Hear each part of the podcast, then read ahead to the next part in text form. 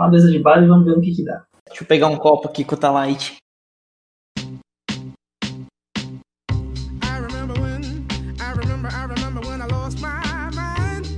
Eu só queria matar umas pessoas, só isso.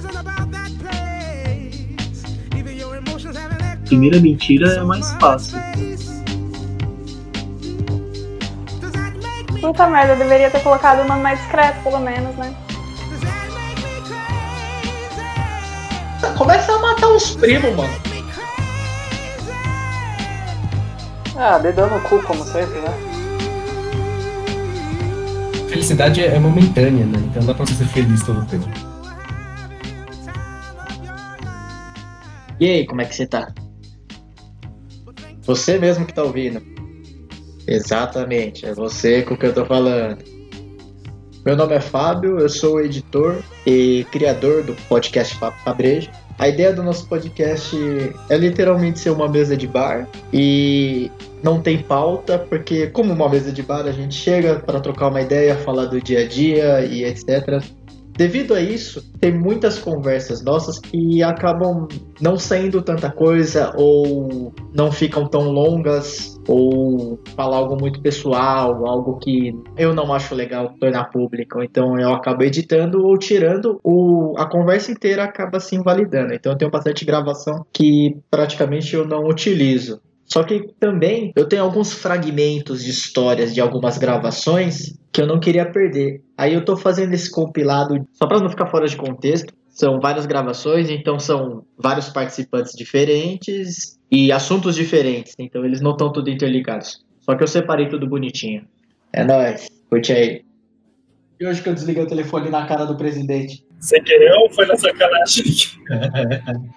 não, foi sem querer, porque eu falo assim, eu não tenho o número dele, né? Aí o cara me liga no meu celular, mano, tipo, do nada. Eu vi o número de celular que eu não conheço, aí eu atendi. Alô, Fábio? Aí eu falei, ah, deve ser os caras da Claro. Aí eu desliguei. Passou cinco minutos, eu recebi uma mensagem no Skype. Ô Fábio, quando você estiver disponível, me liga, por favor.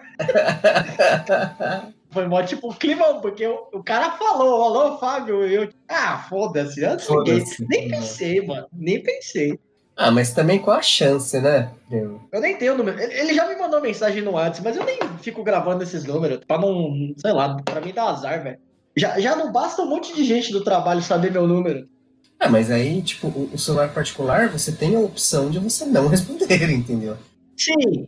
Não, mas nem o, o profissional, velho. O pessoal manda mensagem no Skype, eu não respondo. Meu telefone da empresa é desligado o som, né? Porque, mano, meu telefone tocava direto, velho. Direto. Era o dia inteiro no telefone. Porque se eu deixar tocando, a galera se irrita também, né? Uhum. Aí eu falei, quer saber? Tirei o som, deixei no mundo, não atendo mais. Eu, eu olho assim, se não é interno, ou se não é um número que eu conheço, eu não tenho. Eu falo, ah, mano, não fica me matando não, velho. Ninguém liga para resolver algum problema seu. Todo mundo liga para criar um novo. Exato. E às vezes esse, esse novo problema que criou nem é seu, é de outra pessoa. E aí você tem que ir atrás porque a pessoa só tem o seu contato. Ah, não, mano, eu não tenho não, velho. Ah, ontem mesmo eu passei por uma situação meio complicada, né? Porque tipo, me ligaram no Skype, né, da empresa. Eu atendi, começou a conversar, né? A pessoa falou: Ah, tem uma coisa aqui que precisa ser feita e tudo mais, qual é o prazo? Eu falei: Ah, depende, né? Uma atividade que não depende só de mim, tem outras pessoas que vão fazer coisas. Tipo, era uma ligação de três pessoas, eu e mais duas. É, o cara que me pediu e outra pessoa, só que outra pessoa é uma das aprovadoras, uma das que fazem, tem ação, né? Só que ela normalmente enrola pra caramba pra fazer. Da sabonetada, né?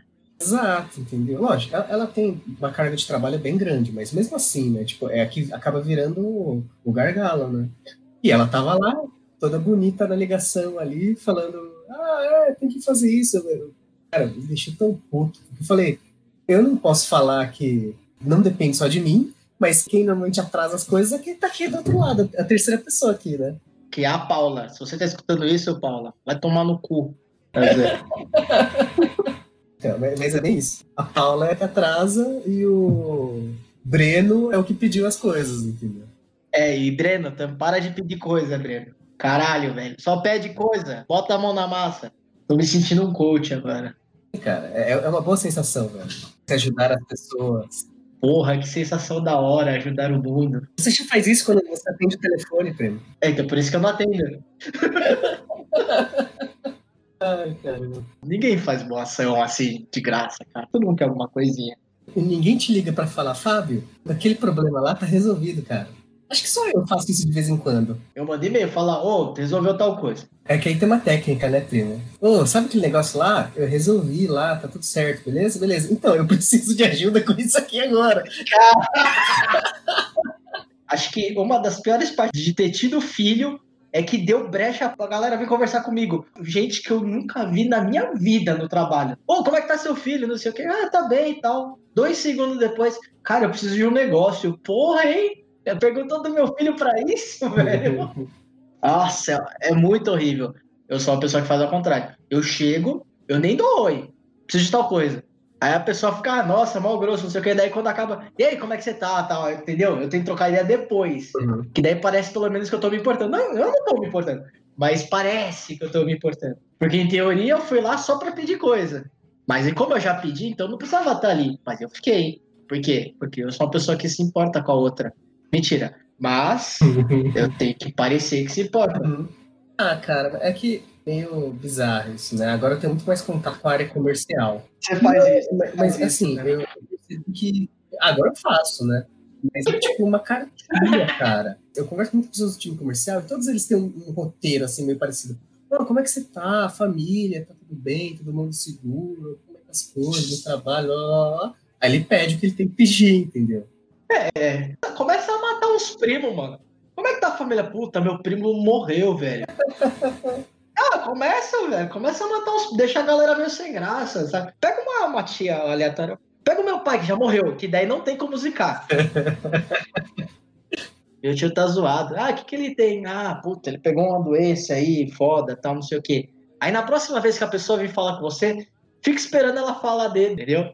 Aí você vê se ela realmente tá, tá prestando atenção no que você tá falando. Aí vai jogo psicológico, né? Tem que ser uma coisa que não seja tão impactante. Porque se for impactante, ele vai lembrar, né? A chance dele lembrar é maior, né? Nada de grave, né? Não pode ser uma doença muito tipo, puta, pra morrer, né? É, porque se for alguma coisa que fique na memória da pessoa, aí ela vai naturalmente lembrar mais fácil, né? Assim, caralho. Além de tudo, tem um projeto pra pessoa não lembrar. Pra pessoa sair de errado. Mas, você começou com o plano, eu tô só melhorando ele. É, exato. A gente tá desenhando um plano perfeito de como lidar com as pessoas no trabalho. Isso é, é quase um filme, né? Dois homens e nenhum telefonema. Nossa. Puta que pariu. Tô montando meu cardápio, cara. Café da manhã, almoço. E eu tava vendo um bagulho pra comer de manhã. Tem uma frutinha aqui que chama tamarajubo. Você tá vendo os nutrientes dela aí? É, aí tipo, eu precisava de carboidrato de alto índice glicêmico pra comer de manhã, né? Pra fazer exercício. Aham. Aí eu vi essa fruta aqui na tabela de alimentos e eu pensei, ah, vou comer isso aqui. Aí depois eu parei e pensei, ah, o que, que tem no sucrilho? A coisa é mais gostosa, toda essa fruta. Mas o sucrilo compete com isso aí? Mano, não é possível que o sucrilo seja mais saudável que uma fruta, mano. Não é mais saudável, com certeza não é. Mas vai ter o que eu preciso. Ah, tá. mas, Porra, virou bagunça. Come sucrilo, então foda-se, jogar todas as Não. frutas fora. Não, com certeza a fruta tem mais sais minerais. A pauta de hoje é fruta? Então, caralho, eu tô tentando fazer essa pauta já uma, uma cota, não consigo, pra falar sobre o bagulho sobre mentira do Among Us. Fazer o, o explicando do Netflix sobre mentiras, tá ligado? Essa que era a minha ideia. Por isso que eu queria chamar a Maquei. Mas, pô, vou falar com uma Maquei sobre isso e tal. E nunca sai, velho. A gente vai falar sobre todas as outras coisas possíveis. Não, vamos, vamos, vamos focar então. Pô, você tá viciado no Among Us, Koji? Vamos, vamos lá. Ó, obviamente estou viciado nesse jogo. O Koji já tá escrito aqui, jogando Among Us. É verdade.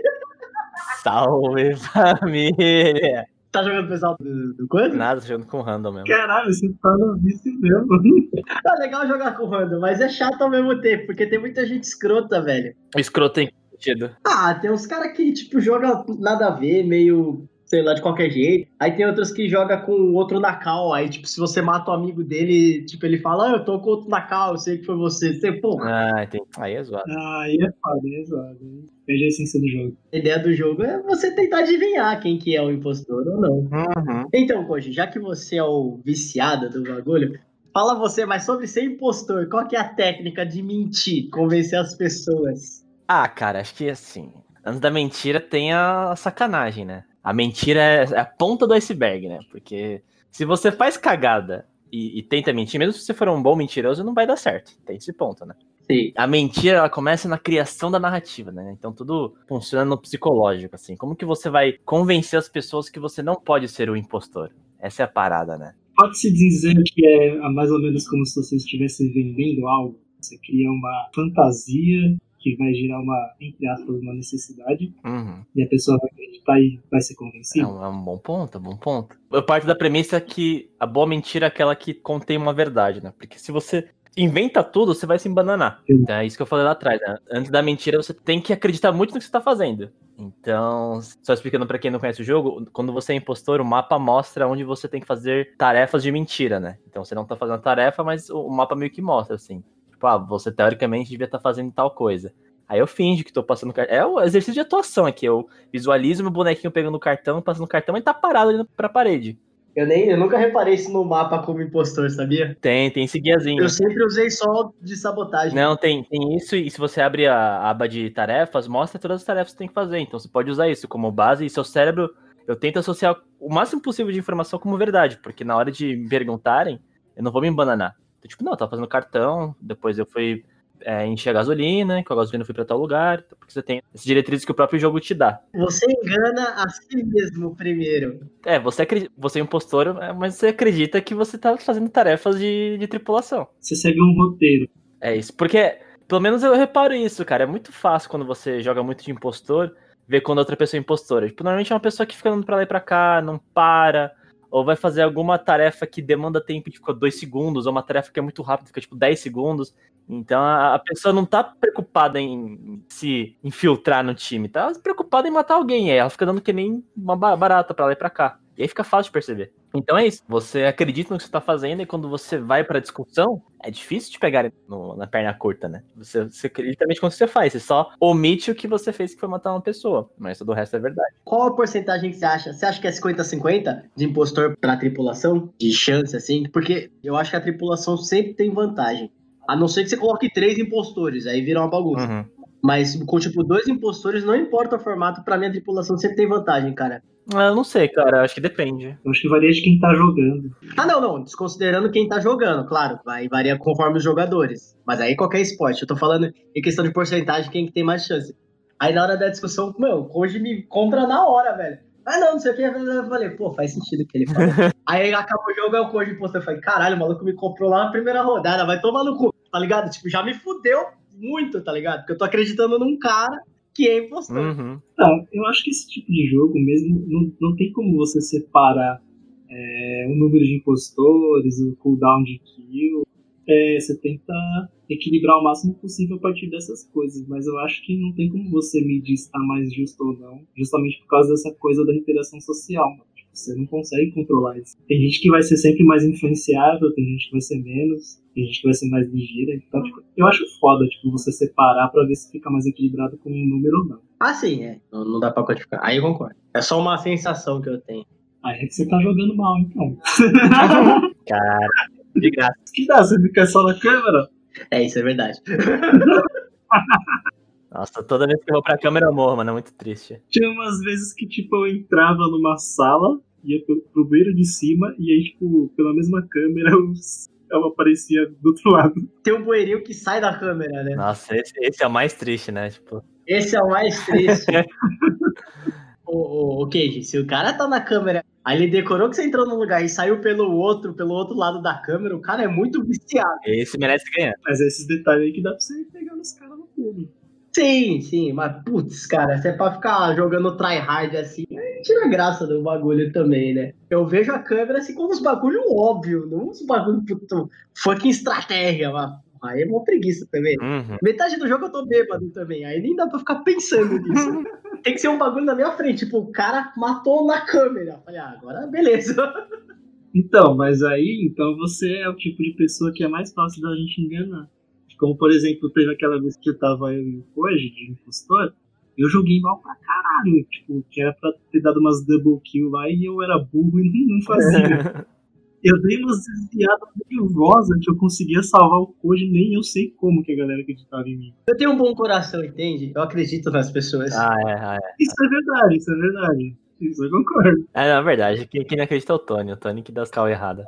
O Tony, ele culpa todo mundo. Aí, porra, aí tá, é fácil culpar ele. Então, ele é um tryhard ao contrário, velho. Ele faz uma, uma interpretação bem tryhard, tipo essa daí da câmera, que a gente deu exemplo.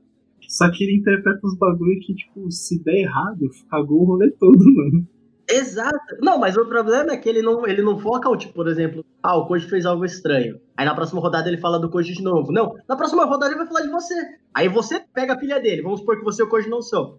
Aí na terceira, e normalmente na terceira ele já apertou a emergência, ele fala de um terceiro. Aí agora fala, ah, meu, tira o Tony logo. ele atacou todo mundo. O pior é assim, ele ataca todo mundo. Ô, Tony, você tá, vai estar tá vendo isso, desculpa, mas você joga assim mesmo.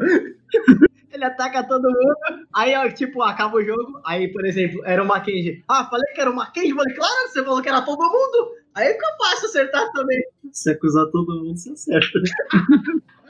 Caralho, tô vendo aqui, mano, eu joguei 210 jogos. Olha como eu sou zicado. Desses 210, eu joguei só de 36 de impostor, mano.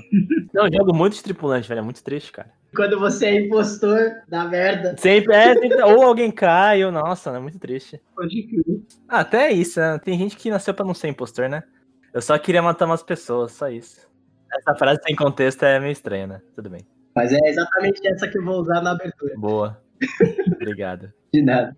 Acho muito mal, justo. E tem um outro bagulho também. Tem hora que eu não sei falar. O cara mata alguém na sua frente. Você reporta o corpo. Ah, foi o Koji que matou. Não, foi eu não, mano. Sobe o sangue na hora. Ah, vai tomar louco, você vai cometer, velho.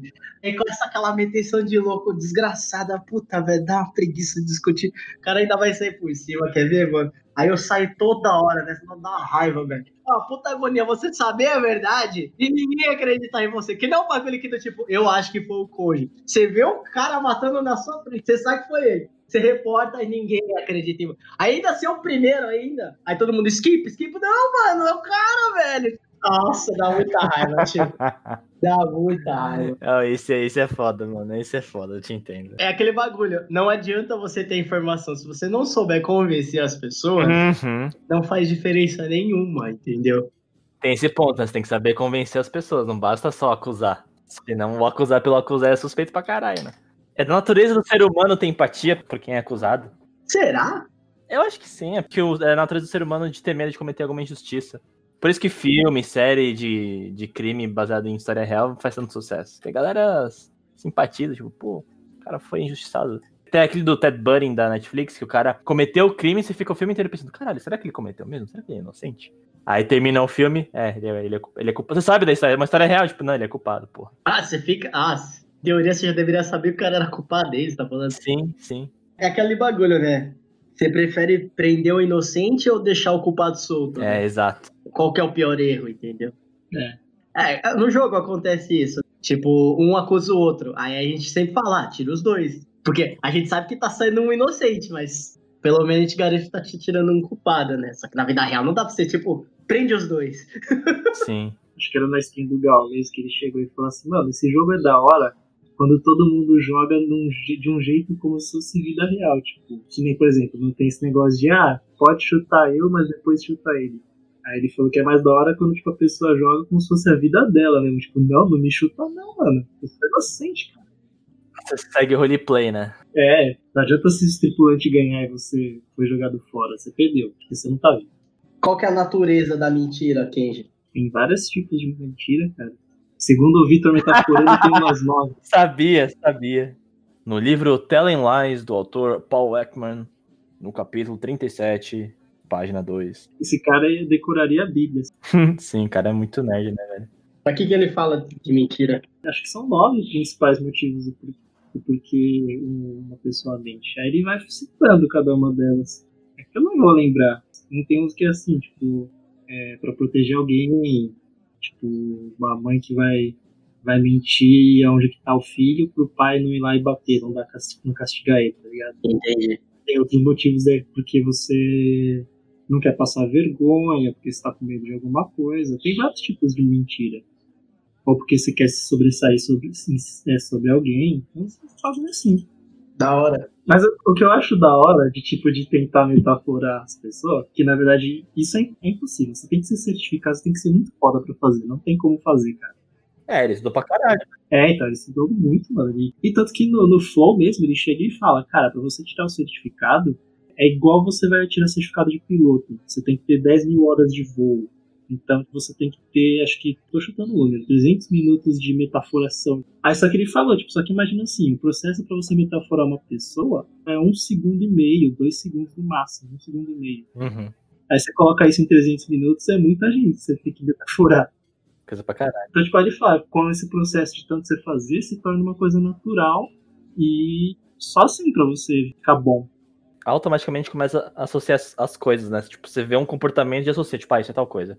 Esse é um A3, variável B9. Acho que é por isso que ele é doidão desse jeito. Por mais que você tenha o conhecer saiba de quais são as novas mentiras, mano, não adianta, você não vai saber se a pessoa tá mentindo ou não. Não é, não, não. Tem como, mano, é foda.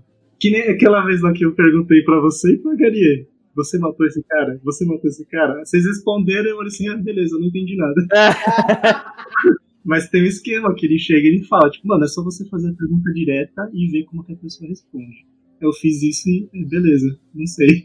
É, o, o problema é que eu também assisto metáfora, né? Aí eu só respondo, não, eu não matei. E eu matei. tem dessas também, sim. Você não tá vendo o rosto do corpo. Tem isso, tem isso. A expressão facial, a expressão corporal fala muito, né, velho? É. Eu ia falar, não matei, mas eu faço um shrug aqui, aí tem um movimento no ombro. Aí... O A23 aciona. Por que, que a gente tem o instinto de não conseguir mentir, de não mentir? A gente cresceu assim, né? Ah, dizem que tem coisa de. Você cresce ouvindo que mentir é uma coisa feia, né, mano? Então, acho que tem uma influência aí. É, tem essa questão social, tem uma questão psicológica, porque quando você mente, você está contando algo que não é uma memória real, né? Então você tem que construir uma memória de algo que não existe. Então esse processo tem alguns efeitos no seu corpo, na sua expressão facial. Então, nisso os caras pegam, né? Tipo, se o cara acredita muito na mentira, aí começa a ficar foda. Tem um exercício legal que ele tenta metaforar uma menina hipnotizada. Que beleza. Ele não consegue. Ele, o cara botou cinco mentiras na cabeça dela, ele só acertou acho que três ou quatro, mano. Tipo. Ah, duas passaram, assim. A hipnose fez ela acreditar naquelas mentiras, né? Uhum, uhum. É que daí você reage conforme a. Se você tá na sua cabeça e se aquilo for verdade, você meio que reage emocionalmente, né? Complementando o que o Koji falou, tipo, uma coisa é você buscar da memória, esse é um esforço. Outra coisa é você construir uma coisa. Então, tipo, as reações do seu corpo são diferentes de cada coisa que você tá fazendo. Lógico que você buscar uma coisa da memória exige muito menos esforço do que você construir uma coisa nova, entendeu?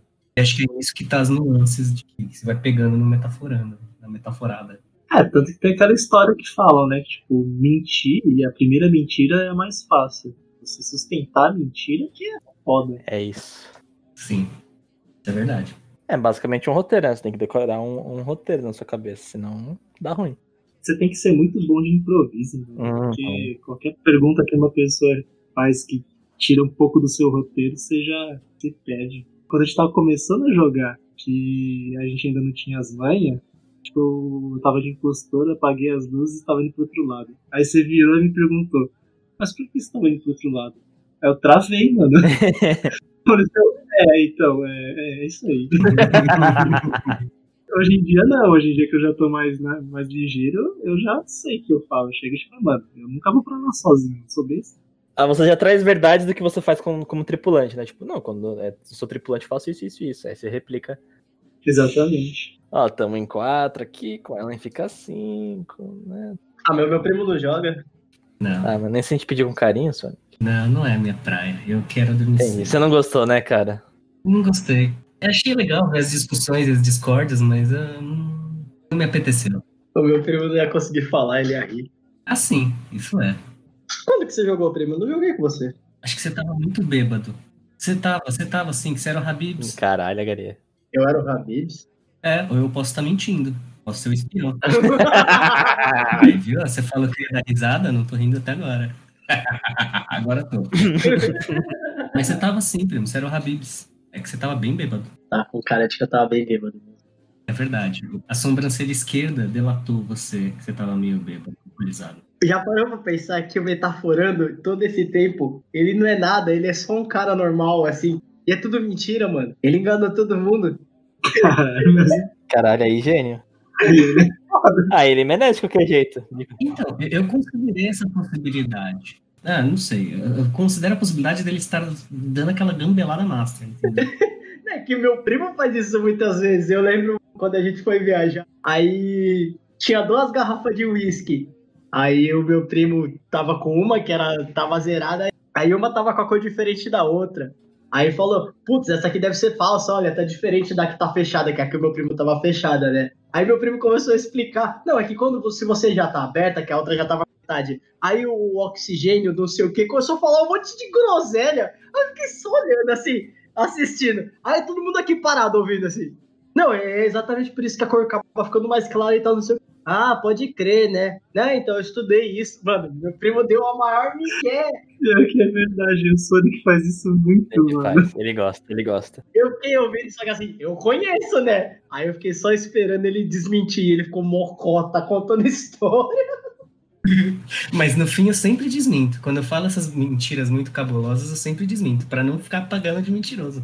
Ah, sim, sim. Não, no final você desmentiu. Sim. Aí no final você ainda falou assim, com aquela frase que você fala, é, Não é o que você fala, é sim como você fala. Isso é verdade. Mentir com convicção. É, exato, é falar com convicção, não importa o que que você tá falando. Mano, mas foi genial. Tinha tipo umas quatro, cinco pessoas na mesa e todo mundo, tipo, ouvindo. Aí eu fiquei olhando e falei, mano, você é mó migué da porra, velho. Vou, vou, até ficar quieto e esperar. A real é que eu também acreditei um pouco.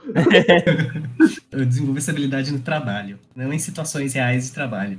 Tem uma, uma amiga minha, se estiver ouvindo isso, Miriam, um beijo pra você, sua linda. Ela é, é do SAC, da empresa que eu trabalhei.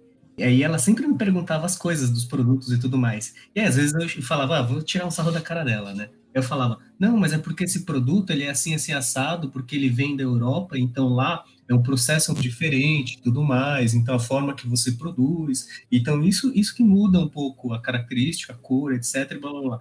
Ela, é sério? Eu falava, não. O cara gastava, tipo, três minutos da vida da, da mina. Vai que ela responde isso no saque, né? Aí, aí a culpa é minha, né? É pior que eu usava bastante. Essa história foi censurada. Para compensar, eu vou contar uma curiosidade. Se você ler o nome do Arnold Schwarzenegger ao contrário, ficará Regnes Havakes de Lonra. É isso, mano. Oh, é verdade, tá. Oh, corta aí, corta essa parte aí. Relaxa, eu agreguei. Eu Não, eu fico falando muito natural aqui, não posso. Isso que tá gravando.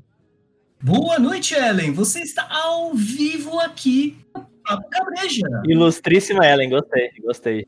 Ai, gente, não creio. Eu queria ficar quietinha aqui, bem fantasma. Puta merda, eu deveria ter colocado o nome mais discreto, pelo menos, né? Na hora que você criou, eu olhei assim, ela tá se achando. Foda-se, se alguém vai zoar ela alguma hora, eu vou ficar quieto. Caralho. Amigo, né? Bem Amigo. sua cara mesmo. Mas olha quem fala, né? Alá, ganhei, ó. Você não sabe desse nick, ó, lá ganhei, ó. Não. Só falei pra ela que tinha uma história, mas não contei a história, não. Aproveita e conta agora pros nossos ouvintes. Que, mano, é uma história besta, não tem nada a ver. Tem tudo a ver. Mais um motivo pra contar. Ah, é porque, ó, a gente jogava um jogo que se chama Dota 1 e eu era o que não sabia fazer porra nenhuma no jogo. Aí quando eu ganhei pela primeira vez, eu soltei um berrão, acho que umas 3 horas da madrugada eu soltei um berrão. Ah lá, ganhei, mano! Aí você começou a dar risada todo mundo. E aí ficou gente. Ah, vai, história boa. É, a história era melhor na minha mente.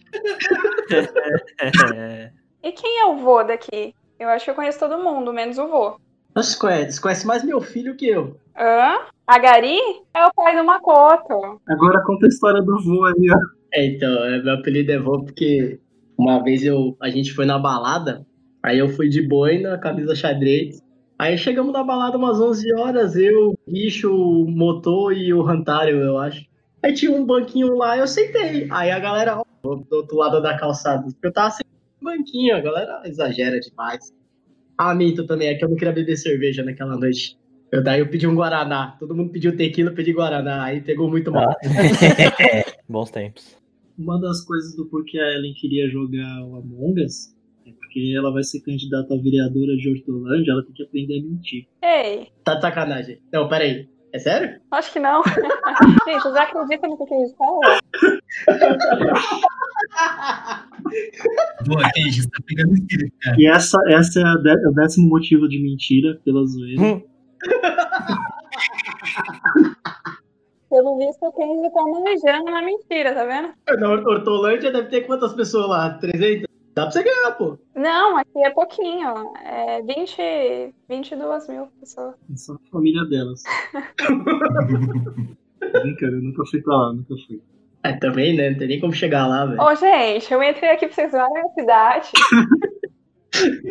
Tudo bem que eu moro no interior do interior, eu posso zoar, mas, meu, Os outros. Sempre que eu lembro desses lados aí, eu lembro de Indaiatuba também. Que acho que é no meio aí, né? Por quê? Quando eu tava no bar, eu tinha fechado um contato com uma balada lá em Indaiatuba. E era um espaço novo. Todo fim de semana a gente tinha que ir pra lá, mano. Saia da faculdade ia pra lá. E era uma bosta, mano. O lugar, acho que, sério, a vez que mais encheu, acho que devia ter 20 pessoas. eu olhava assim, foda-se, mas tô ganhando meu dinheiro, tá nem aí. olha, se fosse a festa aqui em Hortolândia, 20 pessoas é estouro, viu? Aí eu lembro que, tipo, eu, tinha, eu tava atendendo um cara lá, e aí ele foi lá pedir uma breja e uma caipirinha e falou, "Ô, é, a gente chegou muito cedo, é, mano? Porque tá vazio. Aí eu olhei assim, ah, meia-noite, né, cara? Aí, é, então, achei que já ia ter mais gente. Eu falei, pô, é a primeira vez que eu venho aqui para trabalhar, então não sei. Mas já era a quinta vez já. Eu fiquei com receio de falar, cara, vai embora, mano. Vai ser uma merda. É, cara. É, Eu acho que a atitude foi correta, entendeu? Tipo, porque você não pode também depor contra o lugar que você tá prestando serviço. É, eu tô ligado, mas deu mó dó do cara, mano. Esse é o novo motivo de mentira. Quanto é que deu? Deu 75 reais. E aí, mano, como é que vocês estão? Pode, é. Bem. Eu tô meio puto, a Gary tá bem, isso que você tava falando. Por que você tá puto? Não é nada comparado com o que o Fábio passou aí nos últimos meses de. Na última empresa, depois você censura o nome da empresa. É, o Fabinho já largou a mão, cara. Tá falando pro, pra ele que, no meu caso, me irrita pessoas que são prolixas ou que gostam de dar aquela enrolada quando não precisa. Aham. Mas é que é isso, tá ligado? Tem sempre aquela reunião que podia durar meia hora, mas dura duas horas, porque a pessoa não sabe conduzir, tá ligado? Nossa, como isso me irrita, velho. É, tem reunião que nem precisava de reunião, podia resolver com e-mail, tá ligado? Exatamente. Isso acontece bastante. Não, pior que nesses casos realmente não era necessário uma reunião, porque era pra conversar sobre salário, sobre demissão e pá, então tipo, todo mundo tinha opinião divergente, né? Então era realmente necessário uma conversa. Mas a pessoa dá uma enrolada, e aquela pessoa que gosta de, de falar mais do que escutar, sendo que a gente, como RH, tem que mais escutar do que falar, velho. Quem vai tomar decisão é, é o chefe da pessoa. A gente tá lá pra orientar. A pessoa quer tomar decisão, é é aquela. Não gosta de ficar fora do ciclo estratégico, quer se sentir importante. Ego é um negócio foda, né? Puta que pariu. Pega um negócio foda. É, mano, o que me irrita é tipo o síndrome do pequeno poder, tá ligado? Aquela pessoa que controla umas poucas bostas ali e faz daquilo como se fosse o, feudo dela. E aí você não pode tocar naquilo, você não pode falar daquilo, porque não? A caixinha é dela e de mais ninguém. É, mano, tomar no cu isso daí também. Esse é um clássico nas, nas empresas. Primo? Olá, meninos e meninas! Tá bêbado? Ainda não, mas tô aqui com a minha garrafa, porque hoje é sexta-feira e é dia de ficar bem legal. Fala, Jeff, como é que você tá, meu querido? Ah, dedão no cu, como sempre, né? Ele, ele falou assim pra mim, eu vou ficar falando umas merdas. Eu falo, eu coloco tudo, não tem problema não. Como se fosse um encontro formal e todos educados. Só os reis da, do diálogo e do pensamento crítico aqui. Né? eu, eu tô quase numa aula de filosofia aqui, cara. Ah, só alegria, ousadia, dedo no cu e gritaria, então, Jeff? É, tirando a ousadia e a alegria, assim. Não necessariamente nessa ordem, né? O Jeff agradeceu muito a pandemia, que daí tá todo mundo vivendo a mesma vida que ele, de ficar em casa fazendo nada. Se foder, mano. O mundo tá sendo mais empático com você, né, Jeff? É, e a galera vem com esse papo de, ah, estou me descobrindo, ressignificando as coisas. Ah, toma no cu, mano. Não tá ressignificando nada. Ah, é mó bosta, já tô de saco cheio dessa merda já. Da quarentena ou dessas pessoas? Ah, dos dois. Mano, igual esse esquema lá da empresa, tá ligado? Você vai uma semana e não vai na outra. É que você não tem ido. Olha que filha da putagem isso, mano. Eu vou todo santo dia. Eu só não vou de quinta porque é meu rodízio. Aí os filha da puta deram ontem um vinho e uma pra quem tá lá. Como recompensa pra quem tava indo todo dia. Mano, se o filho da puta só foi na quinta-feira, esse cara ia ganhar. Mas eu não ganhei. Gênio, gênio, gênio, gênio. Ó, ó, vamos pensar em forma estatística. Qual que é a chance do cara só ir na quinta-feira? 20%. Qual a chance que você tinha de ter ganho o negócio? 80%. Parabéns, você é um azarado, cara. É, pra você ver que estatística não serve pra nada, mano. Sabe o negócio que eu sempre fico pensando? Porque na, na estatística e na matemática tem a, a lei dos grandes números, né? Que eles falam que no longo prazo a probabilidade das coisas acontecer realmente vai acontecer. Então, se isso é verdade, o ideal seria você apostar nos números da Mega Sena que nunca caíram, porque no longo um dia eles vão cair. Porque isso é uma lei. Vai acontecer. Tem que acontecer. Então, tipo, daria eu ficar rico, mas eu precisaria de alguns milhões de anos pra isso. Hã? Milhões de anos? Por quê? Até essa probabilidade que, de dar certo, entendeu? Pelo que eu entendi que o Jeff falou, tipo, ao longo do tempo, as probabilidades tendem a acontecer, entendeu? Entendi. A questão é só o tempo. Mas, ô Koji, mas que indicador que vocês usam pra falar se você vai mandar embora uma pessoa ou não? No caso do RH, por exemplo, os nossos indicadores são outros. Para a empresa faturar, as pessoas têm que estar trabalhando. Para as pessoas estarem trabalhando, elas precisam estar engajadas, precisam ter, precisam ter gente. Então, o nosso indicador é tipo retenção. Muita gente saiu da empresa, a RH está trabalhando mal. E aí isso reflete na minha avaliação como profissional de RH. Compras. O fluxo de compras está demorando muito para chegar mesa e cadeira no escritório, compromete também o trabalho das pessoas que trazem faturamento. Então isso vai, vai cascateando para toda a empresa. A gente tem que pensar como as coisas se linkam. Ah, entendi, da hora. Não, mas assim, na teoria é lindo, mas no fim do dia, é, cara, são pessoas tomando decisões. O meu papel como profissional de RH é garantir que a- as tomadas de decisões sejam pautadas em, em governanças, e não em opiniões e pensamentos do cu. Em achismos. É, em achismo. Tipo, ah, eu não gosto de fulano porque eu acho que ele é tímido. Como assim, cara? Mas o cara traz faturamento, o cara tem exemplos de, de comportamentos que são ruins para a empresa, no sentido de que, lá, o cara é um cuzão porque ele não responde e-mail e isso fode um fluxo do time inteiro. Tipo, o cara mandou um- uma pessoa do time tomar no cu. É esse tipo de coisa que eu tô trazendo. né? Tem que pautar decisões baseadas nisso. Só que não, é- não é nem sempre é assim, mano. Porque é o que você falou. A pessoa é dona dessa caixinha. No fim do dia, quem toma a decisão de demitir ou não é a chefe dela. Eu, como RH, só tô lá pra orientar e garantir que injustiças não sejam feitas. Mas sempre vai ter injustiça, né? Capitalismo é isso, né? Por isso que a gente tem que ir pro comunismo. Nem fudendo, mano. Também não gosto do governo, velho. Você é louco. É, mano, eu acho que é pior você ficar na mão do governo do que ficar na mão do capital, tá ligado? O comunismo é é um, é um cenário sem governo, né? Mas no fim do dia, a maioria vai ser responsável pela decisão individual, entendeu? Então no comunismo também é foda, velho. Não, mas por exemplo, tem uma jornalista que é a Svetlana, ela ganhou acho que o Nobel vai fazer uns 4 ou 5 anos, né? Tipo, a vida dela foi pautada em fazer entrevistas com as pessoas. Então, tipo, ela até falou que ela não merecia o Nobel porque na verdade tudo que ela escreveu não foi ela que falou. Foi na verdade os entrevistados, ela só transcreveu. Caralho, faz sentido. Aí tem um livro dela que é o, o, o fim do homem socialista. E lá tem vários relatos, né? E as pessoas que faziam parte do partido falavam que, mano, no- nos altos cargos do Partido Comunista, a hierarquia era tipo. parecia o mundo capitalista. Tipo, de cima tinha tudo e de baixo não tinha nada. Tipo, isso que é foda. No final, tudo converge pra mesma coisa. Se eu tenho mais poder do que você, eu vou querer te submeter a mim. E por isso que eu tô falando, isso vem do ser humano. E eu me incluo nisso. Se você tem pequenos poderes, uma hora ou outra você acaba utilizando. É, mano, tipo, pensa na fofoca. A fofoca é isso, mano. É você ter um pequeno poder ali, você tem uma pequena informação sobre alguém e você quer fazer uso disso. Tô focando aqui da minha empresa, né, pra vocês. Ah, sim. Ah, mas isso não vai ser público, né? Ou vai? Aí eu tenho meus pequenos poderes. Quem decide? O editor.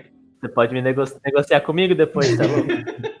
e você, menina Fernanda, como você tá, cara? Ah, tô bem. Cansado, mas tô bem.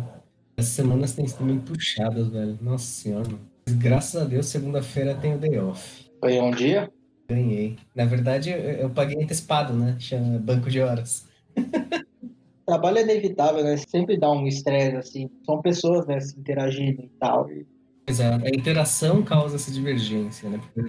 É, é por- acho que é por isso que, no final das contas, não tem uma solução, assim, de felicidade, sabe? Social, assim. Tipo, ah, pra sociedade ser feliz tem que X, entendeu? Não, acho que não... Nossa, não, mano. Até porque é muita variável pra definir uma felicidade homogênea, assim, cara. É muito- são 7 bilhões de pessoas no mundo. Não tem uma solução única. A felicidade é é momentânea, né? Então não dá pra você ser feliz todo o tempo. É, Também, também. Tem muita gente que pode estar perfeito a vida e ter- a pessoa tem coisa pra reclamar, entendeu? E é natural do ser humano, não tô criticando, falando que ela tá errada. Que, tipo, é, é natural pessoas- existir esse tipo de pessoa, assim. Uhum. Eu tava lendo que o- as situações, elas passam por um, um que a gente chama de curva ABC, né? Tipo, são três vertentes. Vertente A é como os fatos acontecem, né? Como se tipo, tivesse uma câmera filmando, então é uma visão imparcial dos fatos, o que de fato aconteceu. O lado B é o lado como você interpreta o, o A, entendeu? Então pode ser, eu posso interpretar de um jeito, você pode interpretar de outro, o Koji pode interpretar de uma terceira forma. E o C é como você reage com base na sua interpretação. Mas isso aí é comportamento humano que você tá lendo? É e não é. Na verdade, é um livro sobre mindfulness, que é tipo atenção plena, né? Como você estar mais consciente, né? Para você não viver uma vida meio que no automático. Os momentos, eles são muito relativos, né? E às vezes você passa a vida sem viver os momentos. Ou você acaba se estressando porque você não. Não, não que você não interpreta, mas tipo, você acaba. é Como se fosse um efeito dominó, né? Então, tipo, o mindfulness ele prega para você, tipo, tá mais consciente da- das reações do seu corpo, tá mais consciente com o seu próprio corpo. Então, acho que isso que é bem legal, né? O Jeff tá aí ainda? Tô, tô vendo. Ele é um cara tímido. Ele prefere a mesa de bar, ao vivo. Quem prefere, né? A gente percebe como faz diferença quando não tem mesmo, né? Porque, puta que pariu, velho. É muito ruim ficar em casa o dia inteiro. Mano, essa semana eu tava lá na empresa e eu fui andando até uma cafeteria. Mano, fazia uns quatro meses que eu não tomava um café expresso, mano. A coisa não tá fazendo, né? Não, meu café expresso é o que você é da maquininha lá, com o creminho e tal. Puta, top. Não é o café cagado que a gente faz aqui com filtro de papel, né? A maquininha que roubaram lá. Tinha uma máquina expresso lá no setor. Aí um dia alguma pessoa levou. Se estiver ouvindo isso, sua lado. Não, sabe qual que é o pior, gente? Essa máquina foi uma vaquinha do financeiro. Nossa, mano. Aí é foda. Quando é vaquinha é foda, mano. Mó dó, velho. Você deu a grana, Jeff? Não, dei nada. Anos depois eu comprei uma Nespresso com o André lá e no final eu tive que comprar minhas ações da Nespresso. Nossa senhora. Caralho, uma máquina de 70 reais. Quanto é a máquina? É, 200 conto, mano. Workshop aí de investimento, mano. Mas isso é bom. A- As ações da Nestlé subiram 23% essa semana. O Habib deve ter subido muito as ações, mas o, o preço da esfirra de carne ainda continua 30 centavos. Não, mano, esse dia de carne tá mais cara, cuzão. Tá? Porra, Babies nem tem ação, mano. Eu acho que tem. Todo mundo tem ação. É, mas o, o, o Habib's não tem ação, não. Não? Como é que funciona a ação? Não é toda empresa que tem ação? Só as empresas que quer. Ah, não sabia. É, você precisa ser uma sociedade anônima e abrir capital na bolsa. Você contrata um banco, o banco avalia quanto a sua empresa vale, divide pela quantidade de ações, acha alguém para comprar na oferta primária e aí você tem ação na bolsa. E aí as ações que a gente compra são as do mercado secundário, que a pessoa que comprou primeiro vendeu por algum motivo e a gente está comprando de trouxa. Realmente o cara ganha dinheiro, né? É sim, claro. Vocês estão comprando ações? Alguém aí? Eu tô. Eu tô, mano. Nossa, se não fosse isso. Pô, eu ganhei com a Via Varejo, Ô, é nóis, guerreiro. eu ganhei 200%, velho. Tipo, eu realizei. Tem Caralho. noção, mano? Ô, 200%. E aí, Jeff, vender ou não vender via varejo? Tô, tô nessa dúvida também. Tem que vender, mano, porque parece que eles estão maquiando o o balanço. Puta, vai cair ano que vem, né, então. Ou esse ano ainda. É, então, já deu uma, uma caidinha. Vou confiar no Jeff, vou vender tudo, foda-se. Eu comprei ação da Petrobras bem no, no dia que os Estados Unidos fechou a fronteira para voos da Europa, tá ligado? Aham. Foi tipo a mínima da Petrobras nos últimos anos. Eu comprei, mano, já tô com quase 70% de valorização, mano. Tenho um pouco de medo de, de ficar com umas ações inflacionadas assim, mano. Porque uma hora vai cair, né, velho? Não vai, porque elas estavam muito mais baixo do que devia, tá ligado? Esse que é o ponto. Eu comprei na, na baixa histórica do bagulho. A Via Varejo, você não acha que vai cair? Você acabou de falar. Ah, a minha varejo eu acho que vai em algum momento. Por isso que eu vendi. Obrigado, Jeff. Vou vender aqui vou comprar, sei lá, Habibs? Pô, que merda, tô triste. Eu botava fé na, na Via Varejo, mano. Ela tá no valor muito alto, tipo, ela nunca teve ação no valor que ela tá agora. E vai cair e você compra de novo baixo. Mas você já teve ganho com ela? Já, pô. Ah, então, realiza. Eu comprei quando tava 4 reais, mano. Vou vender aqui. É, então, eu, eu comprei a 5, ela, ela bateu 20, não foi agora? 20 e 70 e pouquinho aqui, eu acabei de ver. Já vou deixar minha ordem de venda pra segunda-feira às 9 da manhã. Foda-se. Passa 10 minutos, o Jeff fala, ô, comprei 20 mil da Via Varejo aí de um trouxa aí, mano. Tá subindo pra caralho. Otário. Eu comprei a 5 e eu vendi a 15 ou a 16. Que eu já tava com medo do bagulho cair. Ele ainda foi subir mais 4 contos depois. Mas eu falei, ah, mano, já ganhei, tipo, duas vezes o que eu investi, tá ótimo. Aí, ó, isso aqui é um coach de investimento. Aí com a grana que eu ganhei da Via Varejo, eu comprei mais CVC ainda, porque ela tinha caído mais ainda na semana. Caralho, você é dos meus, mano. Nossa, Jeff, você tá contando todos os investimentos do Coach, velho. Meu foco agora é o setor de turismo, que tá, mano, as ações estão lá embaixo. E a hora que esse vírus sumir, o turismo sobe de novo. CVC eu tô forte. Embraer também tem uma graninha lá. Mas ó, o esquema era esse, mano. Petrobras, CVC e Gol já era. E um pouquinho de Itaú também. Banco no Brasil não quebra, né? Alguém vai lá e paga. Vai nessa. O segundo maior banco do mundo lá dos Estados Unidos quebrou lá, criou aquela crise. Virou até filme. Nossa, esse filme é uma bosta, não entendi nada do filme. A grande aposta? Eu chamo de a grande bosta. Ah, mano, os caras falam um monte de coisa lá, tipo, de um jeito que é pra parecer inteligente, e no final eu continuo sem entender nada. Achei prepotente, é um filme prepotente. Farpas, farpas. Não é farpa se for true da true.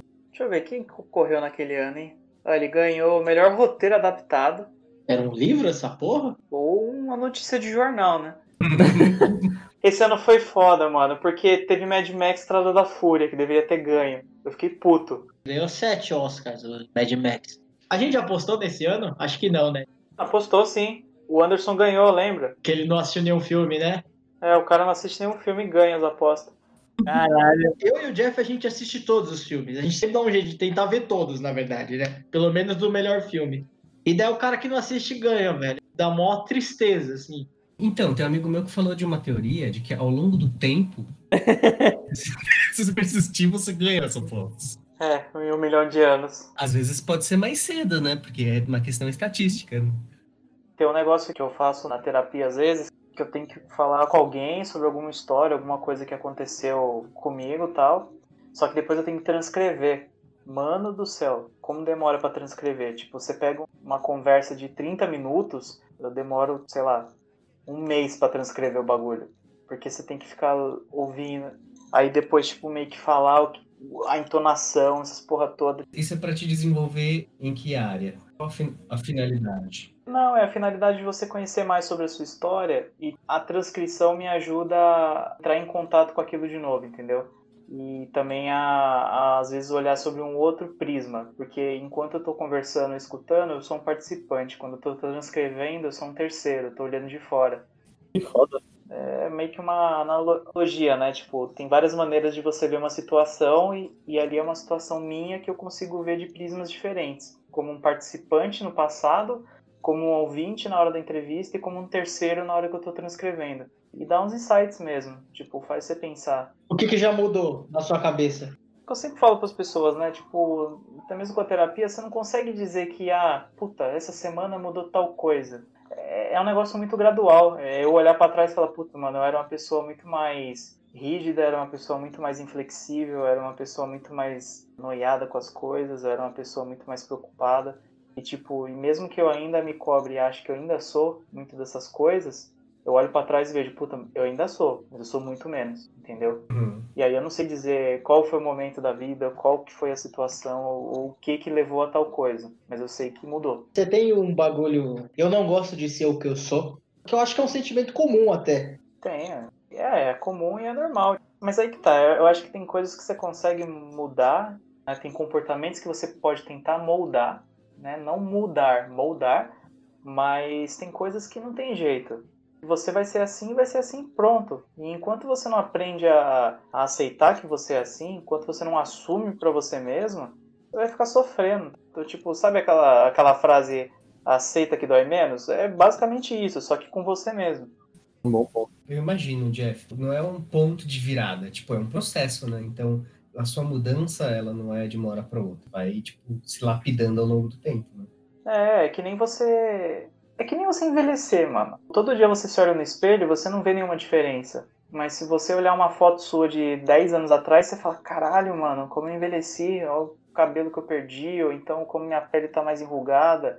E é foda, mano. Tipo, isso é muito engraçado. Você não consegue perceber que você tá envelhecendo. Não consegue ter noção disso no dia a dia. Você só tem quando você olha em saltos, né? Saltos de anos para trás. Sim. É meio curioso, eu acho. Porque é você. E você não percebe você. Eu gosto de fazer esse exercício que você falou, mas eu faço ele inverso. O que, que eu vou pensar de mim daqui cinco anos? Eu sempre tenho essa sensação de que eu vou me arrepender das coisas olhando para trás. Cara, cinco anos é muito tempo. Tipo, parece pouco, mas não é. Como meu primo sempre diz, o tempo é muito relativo, né? Pode ser que daqui dois meses já dê a sensação de que foi muito tempo. Às vezes a Bia lá no trampo fala: Nossa, Jeff, eu tô no meu fechamento de número cento e não sei das quantas. Eu falo: Puta que o pariu, mano. Eu acho que cinco anos dá a impressão que é muito tempo, só que quando eu penso em fechamentos, parece que é pouco tempo. Realmente, é relativo, porque os mesmos cinco anos, dependendo de como eu tô analisando eles, eles parecem que passam numa velocidade muito diferente. Pô, galera, vou dormir porque eu tô com sono, mano. De boa, de boa, de boa, de boa. Beleza, Jeff. Falou. Jeff, Jeff, Jeff. Oi. Toma no cu. Cara, foi- Obrigado. De nada, cara. É, é com todo amor e carinho aqui. Obrigado. Você dorme bem. Tchau.